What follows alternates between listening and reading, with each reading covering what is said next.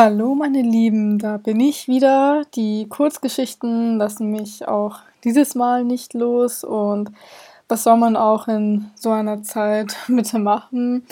Also ich war wieder produktiv und aktiv dabei und freue mich auch dieses Mal, euch wieder eine Episode zu den deutschen Kurzgeschichten vorstellen zu können. Und wie immer natürlich schön, dass ihr eingeschaltet habt wir widmen uns auch heute wieder einer nicht ganz so schönen Episode zu, aber einer Episode, die ich als sehr wichtig erachte und die auch sehr gut an die letzte Episode anknüpft. Und da habe ich nämlich die Trümmerliteratur in Deutschland behandelt und die Zeit nach dem Zweiten Weltkrieg und dabei zwei Kurzgeschichten von Wolfgang Borchardt analysiert. Und dieses Mal geht es nicht um Borchert selbst, aber um einen Leidensgenossen, wenn man das nennen kann, von ihm, nämlich Heinrich Böll, den man vielleicht auch aus dem Schulunterricht kennt. Und ich habe mir seine Kurzgeschichte Wanderer kommst du nach Spar herausgesucht. Und zu Heinrich Böll kann man noch hinzufügen, dass er ganz tolle andere Sachen geschrieben hat, auf die ich jetzt leider nicht eingehen kann, aber ein sehr prominentes Beispiel ist da die verlorene Ehre der Katharina Blum. Und da geht es um eine junge Frau, die einen Journalisten ermordet, wenn man das so nennen kann, weil dieser ähm, in einer Boulevardzeitung Schmutzgeschichten über sie veröffentlicht und sie als Mörderin darstellt, obwohl sie das gar nicht war. Aber ich schweife da wieder ab. Er hat viele tolle Sachen geschrieben und ich hoffe, dass ich euch nach dieser Episode dazu inspirieren kann, euch irgendein Werk von ihm zu nehmen und sich selber damit zu befassen. Ja, ich habe mich heute für die Kurzgeschichte Wanderer kommst du nach Spar ähm, entschieden. Und diese Kurzgeschichte ist ebenfalls ein Paradebeispiel für die Darstellung des Krieges. Dieses Mal bekommen wir auch einen anderen Blickwinkel mit, aber die Thematik des Krieges und der Zerstörung bleibt auch dieses Mal ja, gleich. Und ich muss auch sagen, dass mich die Geschichte zum Schluss sehr erschrocken hat und ihr werdet dann auch erfahren, warum. Sie ist in verschiedene Teilen gegliedert und die sich nach und nach erschließen. Das bedeutet, wir als Leser bleiben so an der Geschichte ran und erfahren zum Schluss den eigentlichen Sinn und Zweck der ganzen Sache. Und ja, die Geschichte hat selber natürlich auch Gemeinsamkeiten mit den anderen Kurzgeschichten der Trümmerliteratur. Sie ist einerseits sehr traurig natürlich, aber ich meine, dieses ganze Genre ist nicht gerade sehr hoffn na, hoffnungsgestimmt schon, aber in ihrer Gestaltung ist sie doch sehr trist und ähm, unerschrocken, was die Grausamkeiten des Krieges angeht. Und ja, auch diese Geschichte von Heinrich Böll zeigt mal wieder, ähm, was, da einen auf uns, was da auf einen zukommt, was man so nicht erwartet hätte. Ja.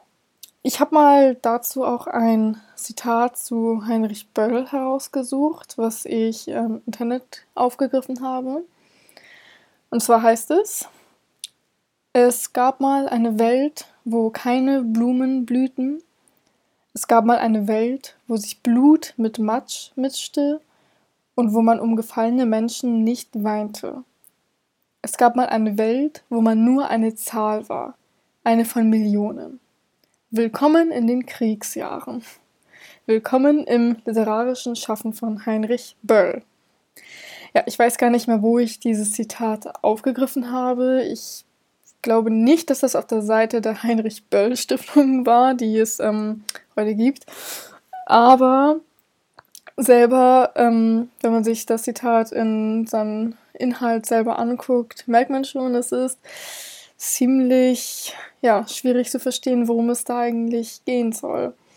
Er redet hier von einer Welt, die sich mit Blut mischt, mischt und mit Matsch und wo man um gefallene Menschen nicht weint und ganz auffällig ist, dass wir es hier mit dem Präteritum zu tun haben. Und zwar spricht hier der Verfasser von einer Welt, die es mal gab, wo ein Mensch nur eine Zahl war, eine Zahl von Millionen.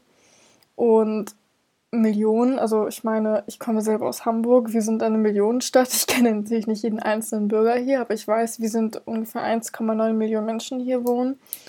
Aber diese Millionenanzahl, auf die sich der Verfasser hier bezieht, ist doch etwas anderes. Und zwar sind das, so nehme ich jedenfalls an, die gefallenen Zahlen im Zweiten Weltkrieg. Ja. Die einflussreichste und stärkste Kursgeschichte Wanderer kommst du nach Spar kann man als eine der wichtigsten Werke der Traumaliteratur deuten.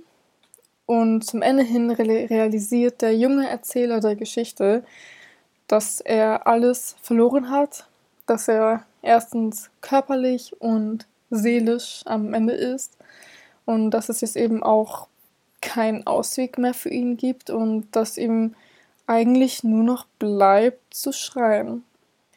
Weil ich davon ausgehe, dass nicht jeder die Geschichte kennt oder mit ihr vertraut ist, werde ich hier noch einmal eine kurze Inhaltsangabe anführen. Und zwar geht es in der Kurzgeschichte Wanderer kommst du nach Spar um einen Ich-Erzähler, der leider nicht beim Namen genannt wird, er bleibt nur der Erzähler.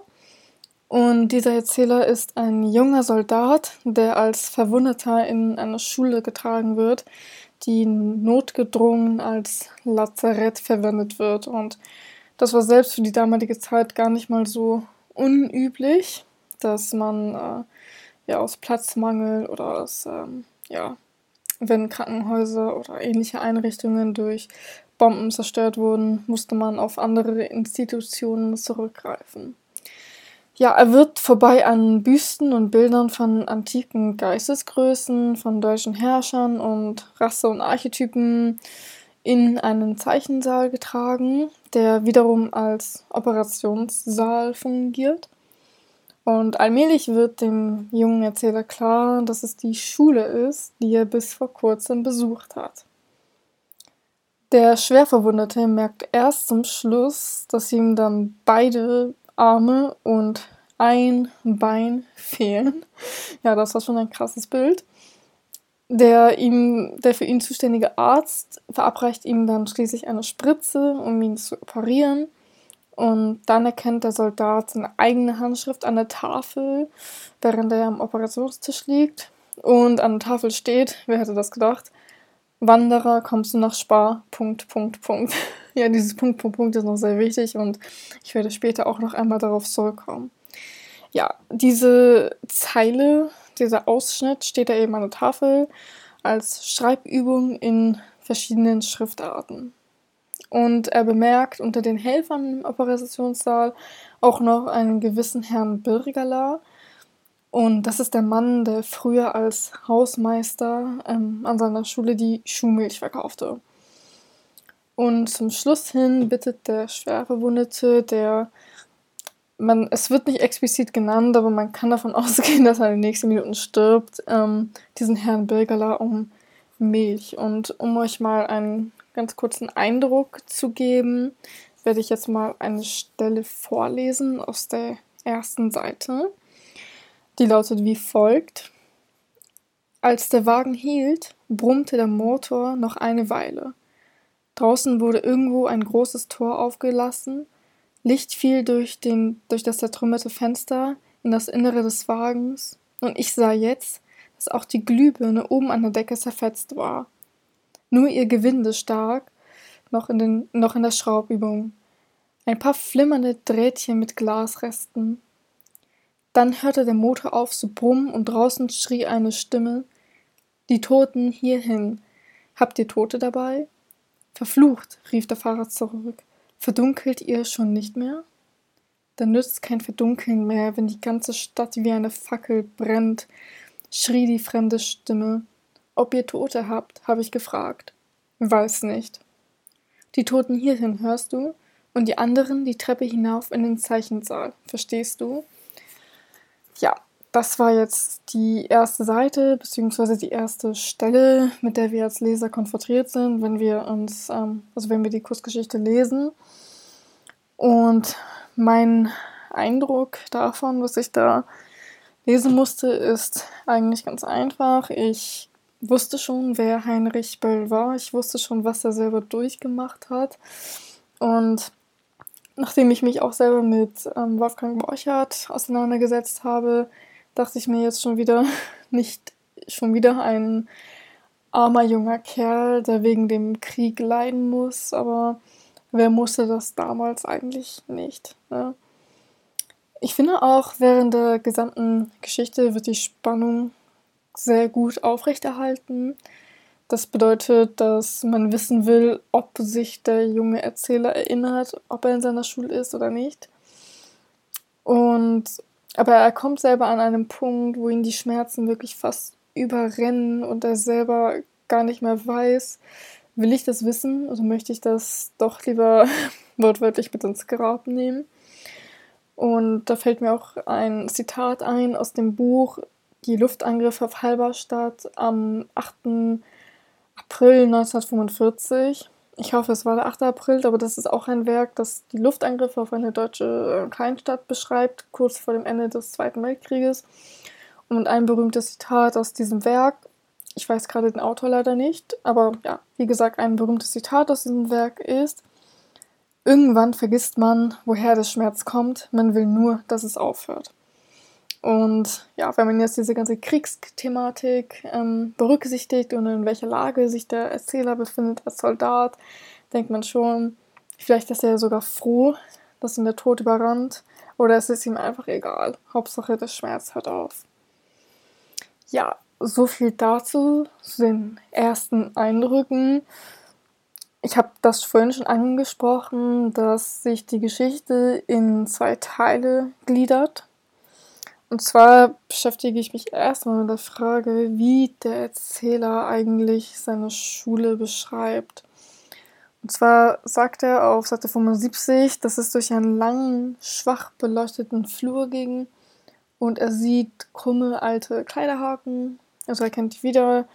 Und ja, er wird halt ihm weitergetragen und erkennt verschiedene Türen, ähm, die beschriftet sind mit 5a und 5b und man kann sich eigentlich schon denken, dass es sich dabei um Klassenzimmer handelt.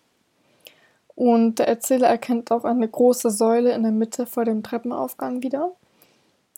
Was einem auch selber ins Auge sticht, ist diese ganze Reihe an Bildern, und zwar vom großen Kurfürsten bis Hitler. Und das ist das ähm, ausschlaggebende Wort oder die ausschlaggebende Nennung. Und spätestens da ist jedem klar, dass wir uns natürlich in der Zeit des Nationalsozialismus befinden. Ja, aber die eigentliche Frage und die interessante Frage der gesamten Kursgeschichte ist doch jedoch, wo genau befindet sich der Erzähler? Also man sieht, es ist die Ausstattung eines humanistischen Gymnasiums. Und für diejenigen unter uns, die sich nicht damit auskennen, ein humanistisches Gymnasium ist eigentlich einfach nur ein Gymnasium, nur dass ähm, sich diese Art von Gymnasium ähm, auch der effektiven, ähm, ja, wie sagt man das? Also die Schüler lernen auch Latein und Altgriechisch und Griechisch sehr intensiv und ähm, orientieren sich an den alten, äh, ja, ich würde schon fast sagen, Bildungsidealen des antiken Griechenlands. Und ja, heutzutage gibt es natürlich auch noch humanistische Gymnasien. Und der Erzähler ging halt eben auch auf ein humanistisches Gymnasium. Ja, also der Erzähler befindet sich dann in einem schlechten gesundheitlichen Zustand. Ich glaube, das kann jeder ähm, sagen und auch zustimmen. Ihm geht diese ganze, ja, dieses, diese ganze Einlieferung in die Schule viel zu schnell und er ist sich sicher, dass das alles nur eine Täuschung sei oder er will alles nicht wahrhaben. Dazu sagt er auch, ich zitiere, ich wollte nichts mehr sehen. Die Zeichenzahl roch nach Jod, Scheiße, Mull und Tabak, Zigarette in den Mund, links oben in der Tasche. Dazu hat er natürlich noch überall Fieber und Schmerzen und spätestens jetzt ist einem auch klar, dass es sich dabei um ja, Kriegsverletzungen handeln muss. Und da kommt er natürlich in einen so einen super Zeitpunkt in das Lazarett, weil ich habe das vorhin vorgelesen, die Stadt, in der, sie, äh, in der er sich befindet, ähm, wird gerade von alliierten Bombern angegriffen. Ja, Der Erzähler kommt allerdings auch noch zu einer weiteren Erkenntnis, und zwar weiß er, dass er sich in einem OP-Saal wiederfindet, die der leichten Chirurgie ähm, ja, zugesprochen ist. Und der gesamte weitere Handlungsverlauf, der übrigens selber nicht so lang ist, zeichnet sich auch dadurch aus, dass dem Erzähler langsam dämmert, er könnte sich eventuell an diesen Ort erinnern. Ja, und das wäre eben das Schreckliche für ihn, dass er sich an diesen Ort erinnert und weiß, bin ich hier schon mal hingegangen oder habe ich irgendeine Verbindung dazu? Ja, der Ich-Erzähler rechnet sich noch nicht zu den ähm, Toten. Er spricht nur vom hohen Fieber und von seinen Schmerzen und davon, dass die Schmerzen endlich aufgehört haben oder vielleicht auch bald aufhören werden. Ja, ein Wendepunkt der Handlung ist jedoch, dass er das Gymnasium eben mit dem Gymnasium seiner Heimatstadt Bendorf äh, identifiziert. Und ich glaube nicht, dass alle hier, die zuhören, über ausgewogene Geografiekenntnisse über Deutschland verfügen. Ich wusste auch nicht, wo Bendorf liegt, aber diese kleine Stadt liegt in Rheinland-Pfalz. Ja. Und er will sich eben nicht eingestehen, dass es eben sein Gymnasium in Bendorf ist und meint, dass es doch eigentlich auch viele solcher Gymnasien in Deutschland gibt. Da hat er nicht Unrecht. Aber ja. Er berichtet zudem auch, dass er die Artillerie draußen hört. Also die ist sehr nah und ich finde es schwierig, da zu identifizieren, zu welchem Zeitpunkt des Krieges sich der Erzähler befindet, ob es Mitte, Anfang oder zum Ende hin des Krieges ähm, stattfindet, aber das ist auch an dieser Stelle nicht von Bedeutung. Krieg ist Krieg, er ist da und auch ziemlich nah, wenn er schon die Artillerie draußen hören kann. Und auffällig ist sein Kommentar, dass er meint, diese Artillerie würde sich so schön regelmäßig anhören und auch anständig. Und er meint auch selber, das hört sich richtig nach Krieg wie in den Bilderbüchern an. Ja, dieser Kriegsaspekt, Kriegsaspekt wird dann in seinem Denken mit der Frage fortgeführt, ich zitiere wieder, wie viele Namen wohl auf dem Kriegerdenkmal stehen würden, wenn sie es wieder entweihen, mit einem noch größeren goldenen eisernen Kreuz. Und plötzlich wusste ich es. Wenn ich wirklich in meiner alten Schule war, würde mein Name auch darauf stehen, eingehauen in Stein, und im Schulkalender würde hinter meinem Namen stehen, zog von der Schule ins Feld und fiel für hm, hm, hm. Aber ich wusste noch nicht wofür und wusste noch nicht, ob ich in meiner alten Schule war. Das ist die große Frage dieser kurzen Geschichte, ob er es sich eingestehen will, bin ich es in meiner Schule oder nicht. Er versucht herauszufinden, wie viele humanistische Gymnasien es in Bendorf gab und er kommt zu dem Schluss, dass es ungefähr drei Stück gewesen sein mussten. Und ja, da ist die Wahrscheinlichkeit jetzt nicht so gering, dass er in seiner alten Schule landet.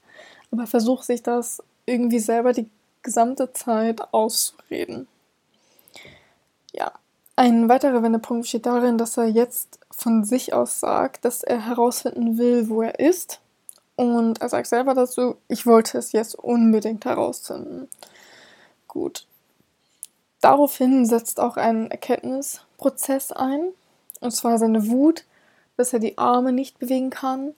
Und der lange Blick des Arztes deuten schon darauf hin, dass ähm, sein Ende naht. ja. Und an, an der Stelle denkt der Erzähler dann auch noch, dass er selber herauskriegen muss, was für eine Verwundung du hast und ob du in deiner alten Schule bist. Also diese beiden Aspekte sind für ihn jetzt von Bedeutung. Ja. Als er im Zeichensaal auf dem Operationstisch liegt, erkennt er, dass er mit Sicherheit in seiner alten Schule ist, weil er seine eigene Handschrift, in der er damals ähm, in diesem alten, verzweifelten Leben am Gymnasium diesen einen unvollständigen Satz an die Tafel geschrieben hat. Wanderer kommt zu einer Spar. Punkt, Punkt, Punkt. Ja, das ist seine Schrift gewesen. Damit ist nach der vorher, vorhergehenden Einsicht auch sicher, dass er sterben wird. Und das wird dem Leser auch sachlich klar, als dem Verwundeten der Verband abgenommen wird und er sieht, dass er, wie gesagt, keine Arme und noch ein Bein hat. Also, zum Schluss weiß er endlich, dass er in seiner alten Schule ist, die er vor einer kurzen Zeit verlassen hat. Und das ist wiederum auch ein Hinweis darauf, dass der Erzähler noch sehr jung ist. Wenn er die Schule gerade erst abgeschlossen hat, muss er 18, 19 sein und dann schon direkt in den Krieg zu ziehen, ist sicherlich hart, aber wie schon gesagt, für die damalige Zeit nicht unüblich. Dazu dann auch noch eine kurze Zusammenfassung zu dem Aufbau. Also der Erzähler macht zwei Bewegungen. Einmal eine Orts- und eine Erkenntnisbewegung. Das ist das erzählte Geschehen. Er wird, als Anfang, er wird am Anfang als Verwundeter vom Auto nach draußen in den Zeichensaal der Schule getragen, zum Ort der Verwundeten, in dem der Erzähler unter einer ja, Zeus-Büste, wie er es beschreibt, schwebt. Und mit dieser Orts- ist auch eine Erkenntnisbewegung verbunden. Während E durch die Flure getragen wird an den Klassenräumen und Kunstdenkmälern der Schule vorbei, erwartet er am Ende das Bild von diesem Togo. Ich weiß auch gar nicht mehr oder was Togo ist. Und ja, also er kennt dieses Bild wieder und auf einer Banane sieht er auch noch ein Gekritzel und er sagt selber, ach, ich muss das ja bestimmt selber hingekritzelt haben. Ja, von diesem Augenblick an, nachdem immer mehr Erkenntnisse auf ihn zukommen, wehrt er sich ähm, immer weiter gegen diese Einsicht, dass er sich vielleicht auch in der eigenen Schule befindet. Er sagt selber, er will nichts mehr sehen und denkt auch, dass alles ist eigentlich doch kein Beweis.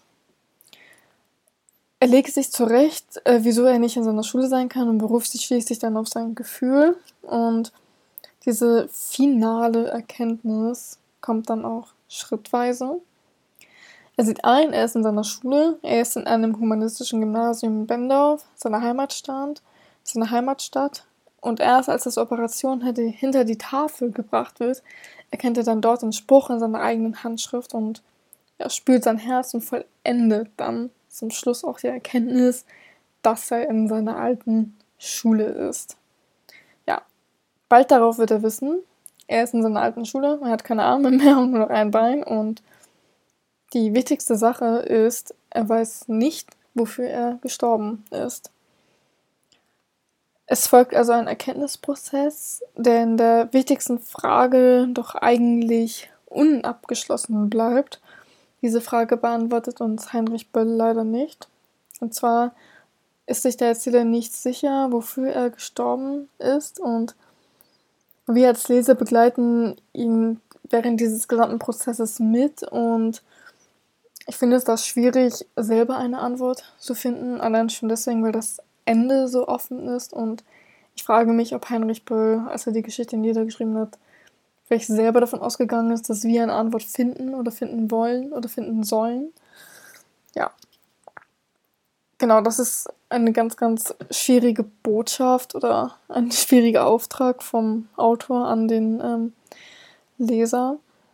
Und ja, zur Übung hat sich der Erzähler, erinnert er sich wieder, das habe ich auch schon angesprochen, an diese, diesen einen Satz, Wanderer kommst du nach Spar, Punkt, Punkt, Punkt. Und dazu werde ich auch noch gleich zu sprechen kommen, aber die Spartaner sind für diejenigen von uns, die sich damit auskennen, ja damals gestorben, weil das das Gesetz von ihnen verlangte. Aber wofür der Erzähler gestorben ist, das wird er dann nicht mehr erfahren. Ja, ich werde dann jetzt auch tatsächlich eine kurze Geschichtsstunde draus machen. Und zwar möchte ich auf die Frage eingehen, was es denn eigentlich mit dem Titel auf sich hat, Sparta. Und warum es heißt, Wanderer, kommst du nach Sparta? Oder woher das eigentlich kommt und warum dieser Unterschied zwischen diesem jungen Erzähler und den Spartanen besteht. Also eine kurze Exkursion. Im Juni oder Juli 480 vor Christus erzwangen die Perser am Thermo Thermopylenpass, ich hoffe, ich spreche das richtig aus, zwischen dem Kalidromus-Gebirge und dem Malischen Golf den Durchbruch nach Zentralgriechenland wobei diese Gebirgsenge von einem griechischen Aufgebot unter dem spartanischen König Leonidas bis zum letzten Mann verteidigt wurde. Also good job an dieser Stelle. Ja, Der Sinn dieses Widerstandes ist in der neueren Forschung allerdings umstritten, da die griechischen Streitkräfte bereits abgezogen und ein Kampf, ja, wie gesagt, aussichtslos war. Unabhängig davon geht auf diese Schlacht der Mythos der Spartaner einher, der auch äh, mit diesem Credo Sieg oder Tod ähm, dargestellt wird. Und ja, den hat Simonid Sie Simonides von Chaos. Tut mir leid, ich hatte selber kein Altgriechisch oder Griechisch. Ja, übertragen von, von Friedrich Schiller mit den berühmten Worten zusammengefasst. Ähm, Wanderer, kommst du nach Sparta, verkündige dorten, du habest uns hier liegen gesehen, wie das Gesetz es befahl. Ja, und solche Sinnsprüche von Schiller und Goethe nutzte man im Gymnasium in den 50er bis 60er Jahren auch noch für kalligraphische Übungen. Ja, und dieser berühmte Satz rühmte also ursprünglich den Tod für das Vaterland in einem Verteidigungskrieg. Und spätestens jetzt sollten auch bei allen Zuhörern die Glocken klingeln. Man kann hier einen super historischen Zusammenhang erstellen. Und zwar hat Hitler selber natürlich auch junge Männer für den Krieg gebraucht. Allein schon deswegen, weil er einen Vernichtungskrieg geplant hatte. Und ja, diese ganze nationalsozialistische, nationalsozialistische Vernichtungsideologie war ja wirklich darauf abgestimmt, andere Völker zu vernichten, leider Gottes. Und ähm, ja, was braucht man für so einen Krieg, Angriffs, für so einen Angriffskrieg? Natürlich junge Soldaten und die sollten sich auch damals gerne für das Vaterland opfern.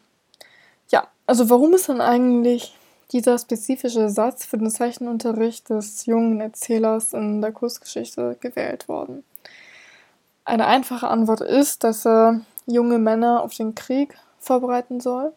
Und das Zitat schließt daraus, dass das Bildungsziel dieses Gymnasiums nicht mehr humanistisch ist und wir sehen das auch in der letzten Episode, die ich behandelt habe. Und zwar hieß die Kurzgeschichte von Wolfgang Borchardt an diesem Dienstag. Und da habe ich mich auch mit der Frage auseinandergesetzt, wie sehr die Schule einen Einfluss auf die nationalsozialistische Ideologie hatte und dort auch umgesetzt wurde. Und ja, die Schule ist jetzt auch mit ihren Inhalten auf Tod und Zerstörung ausgerichtet und vermittelt ein Sinnbild des sinnlosen Sterbens. Und bei all dem bleibt eine entscheidende Frage offen, und zwar, wofür stirbt eigentlich der Erzähler? Oder hat er selber eine Antwort darauf? Das ist die einzige Erkenntnis, die sich der Erzähler nicht beantworten konnte. Und er bemüht sich auch nicht um eine Antwort, weil er weiß, dass ein Ende bereits naht. Aber vielleicht können wir als Leser, als Rezipienten versuchen, eine Antwort im Sinne des Erzählers zu finden. Ja, da gibt es verschiedene Möglichkeiten. Eine Ansicht wäre, dass der Tod sinnlos ist. Also auf seine Frage, was ist der Sinn des Sterbens, gibt es keine Antwort. Eine andere Möglichkeit ist, dass es soll für das Vaterland sterben und in dieser Hinsicht hat er dann seine Aufgabe letztendlich erfüllt und seinen Teil beigetragen, was von ihm und seiner Altersgruppe eben auch erwartet wird. Ja, zu dieser Kurzgeschichte gibt es natürlich auch noch andere Interpretationsmöglichkeiten. Und zwar kann man sich damit auseinandersetzen, was einem der Text insgesamt vermitteln will und ob es auch bei all dem eine Botschaft gibt. Denn Heinrich Böll hat das ja nicht so einfach so ähm, zum Spaß niedergeschrieben. Ja, in der konsequent aus der Ich-Perspektive erzählten Geschichte wird halt eben gezeigt, wie das am Society des Nationalsozialismus übliche Bildungssystem als Vorbereitung für den Heldentod dienen konnte. Wenn der Soldat an den Gemälden im Schulhaus vorbeigetragen wird, so ist das wie die Promenade durch eine Ausstellung irgendwie. Nur dass er hier der Betrachtende ist und von Gemälde zu Gemälde schreitet und hier diese ähm, Artefakte aus seiner ähm, Schulzeit wiedererkennt. Und dabei ist er eigentlich nur ein Sterbender, Sterbender, der zum Sterben hineingetragen wird.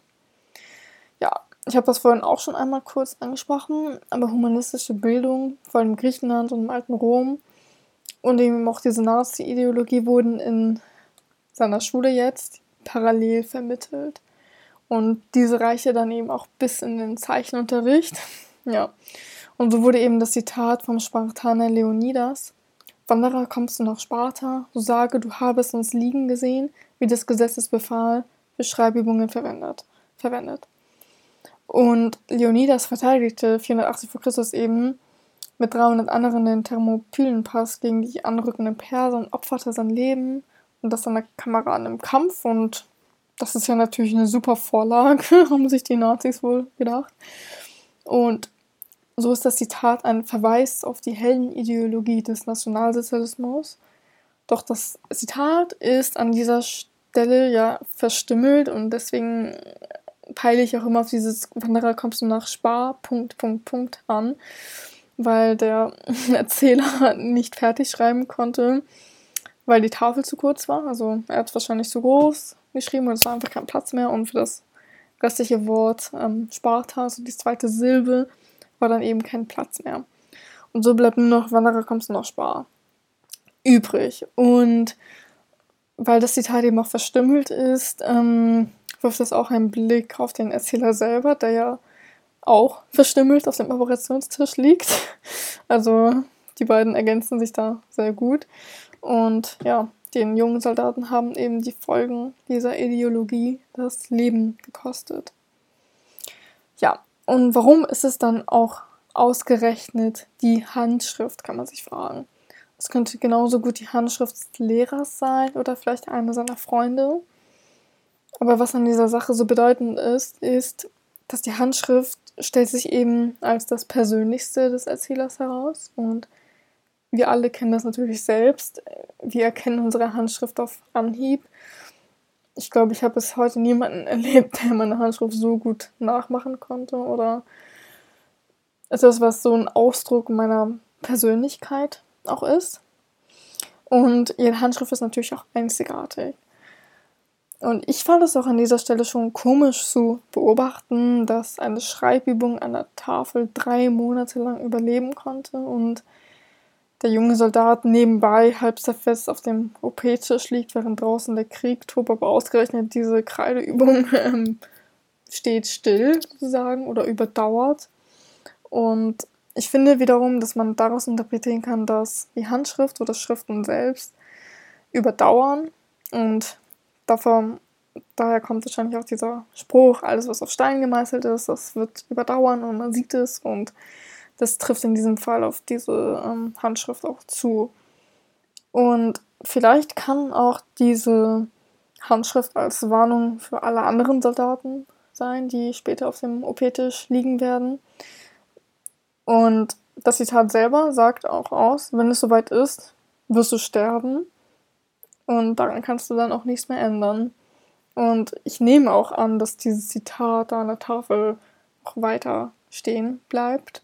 Und das bedeutet, der Nächste, der dann ratzfatz da hereingetragen wird in die Chirurgie, wird das lesen und sich selber zusammenreimen.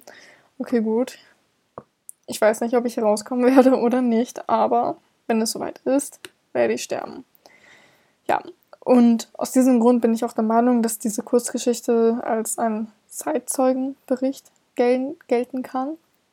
Und das leitet mich auch schon zu meinem nächsten Punkt über, nämlich dem guten Heinrich Böll selbst. Wer war er als Person und was veranlasste ihn dazu, ähm, solche Kurzgeschichten über eine solche Thematik zu verfassen? Heinrich Böll wurde 1917 geboren und starb 1985. Man kann sagen, dass der Autor als ähm, ja, als Angehöriger einer Kriegsgeneration gesehen wird.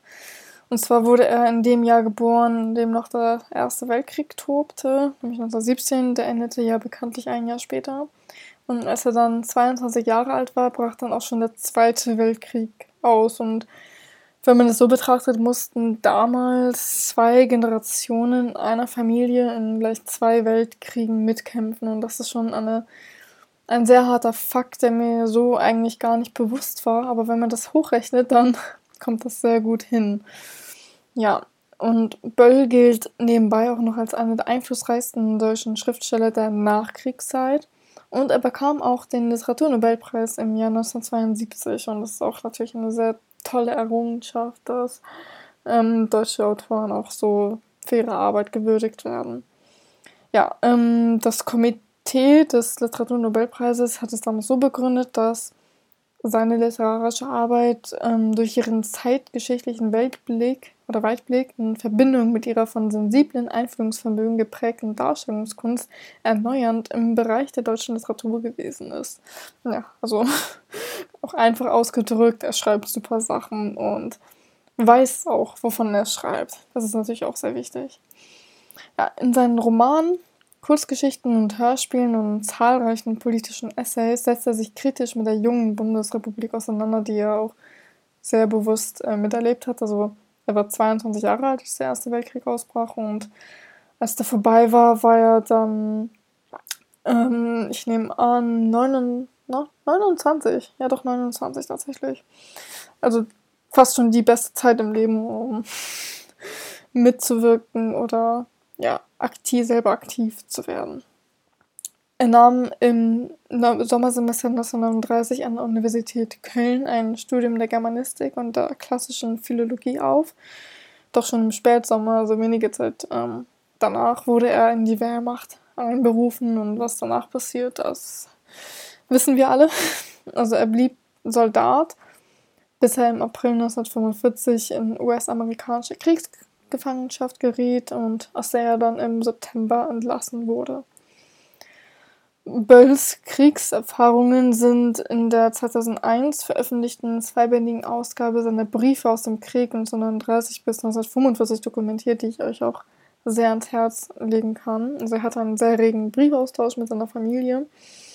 Und was auch in diesen Briefen sehr auffällig ist und was ich nebenbei kurz erwähnen möchte, ist, dass er seine Eltern mehrfach bat, ihm Pervitin zu schicken. Und Pervitin ist so die, ist eine Droge, die als Vorläufer von Crystal Meth angesehen wird. Und leider Gottes blieb er dann auch nach dem Krieg abhängig von dieser Aufputschdroge.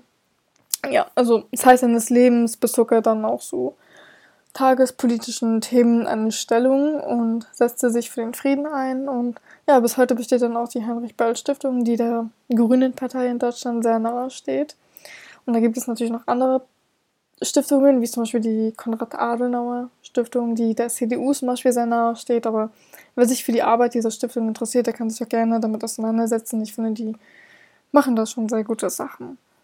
Ja, und zum Schluss noch ein Zitat über Heinrich Böll, die man zu seiner Rezeption über seine Person und sein literarisches Schaffen ähm, ja, beziehen kann.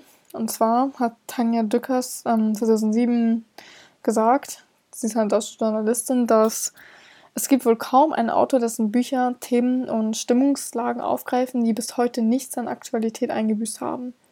Im Gegenteil, sie sind vir virulenter denn je. Man müsste sogar sagen, Bölls Themen sind auf unheimliche Weise zu uns zurückgekehrt. Ja, das deckt sich ziemlich gut mit dem, was ich auch schon vorhin angesprochen habe, nämlich dass Heinrich Böll ein Autor ist, der weiß, worüber er schreibt und über Themen schreibt, die selber so schwierig zu verstehen sind, weil man sich als Leser denkt, ich kann mich doch niemals in diesen jungen Soldaten hineinversetzen, der damals im Krieg so gelitten hat, aber ich will es trotzdem versuchen, weil es heute auch Probleme dieser Art gibt. Und deswegen meine ich auch zum Schluss um mein Appell, liest Böll, erfahrt die Geschichten, die sich dahinter verbergen.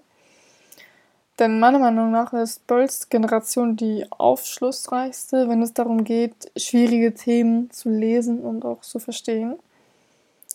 Seine Kurzgeschichten stehen stellvertretend ähm, für das Schicksal vieler weiterer Menschen und irgendwie ergänzt sich seine Geschichte zum Schluss jetzt auch ziemlich gut mit der von Wolfgang Borchardt. Und ja, wir können natürlich auch nicht alle Personen dieser Generation beim Namen nennen, aber es hilft schon, wenn wir uns mit dem Hintergrund auseinandersetzen und damit auch ein Bewusstsein für die Geschehnisse damals und heute schaffen. Und damit auch mein Schlusswort für heute. Ich bedanke mich auch wieder für eure Aufmerksamkeit. Ich hoffe sehr, dass ich euch für dieses Thema begeistern konnte und dass ihr vielleicht, dass ihr euch vielleicht auch mehr mit den deutschen Kurzgeschichten auseinandersetzen wollt. Also bis dahin danke nochmal und wir hören voneinander.